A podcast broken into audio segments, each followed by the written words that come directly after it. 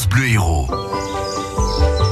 Découverte des oiseaux qui nous entourent et de certains peut-être que vous croisez, vous ne savez pas euh, quelle est leur vie, leur existence. Et en voilà un qui va nous intéresser aujourd'hui avec Clément Le Marchand. Bonjour Clément. Bonjour Pascal. Je rappelle que vous êtes ornithologue euh, aux écologistes de Lezière. On va parler du rôlier d'Europe. Et oui, le rôlier d'Europe. C'est un oiseau assez emblématique de nos garrigues, encore une fois. Ouais.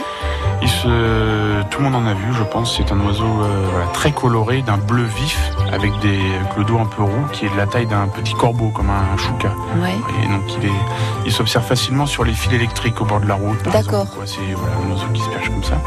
Donc lui, la particularité, c'est qu'il est très beau, très coloré. Et euh, si on écoute son chant, vous voyez donc, Oh, on ne peut pas vraiment dire qu'il s'agit d'un chant. ah oui, hein. c'est une crécelle un peu, hein plutôt un cri un peu rauque.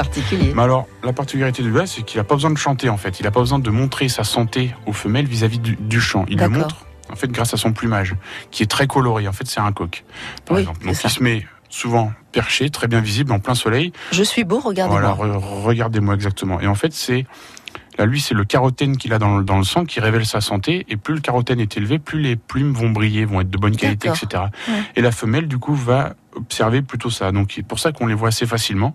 Ils se perchent sur des arbres, sur des fils électriques, notamment pour plusieurs femelles. Et euh, pour chasser à l'affût aussi. C'est un chasseur d'insectes, de gros insectes, de Mm. garrigues. C'est bien des orthoptères, des coléoptères ou même des cigales, euh, des gros insectes comme ça. Et il va chasser euh, ça à l'affût. C'est pour ça qu'il est très facilement observable et il est très beau, notamment.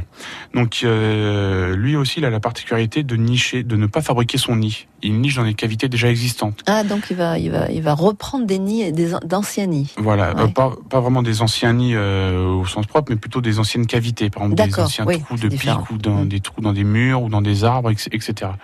Donc il va nicher dedans, il va pondre plusieurs œufs et, et élever ses jeunes dans, ce, dans cette cavité.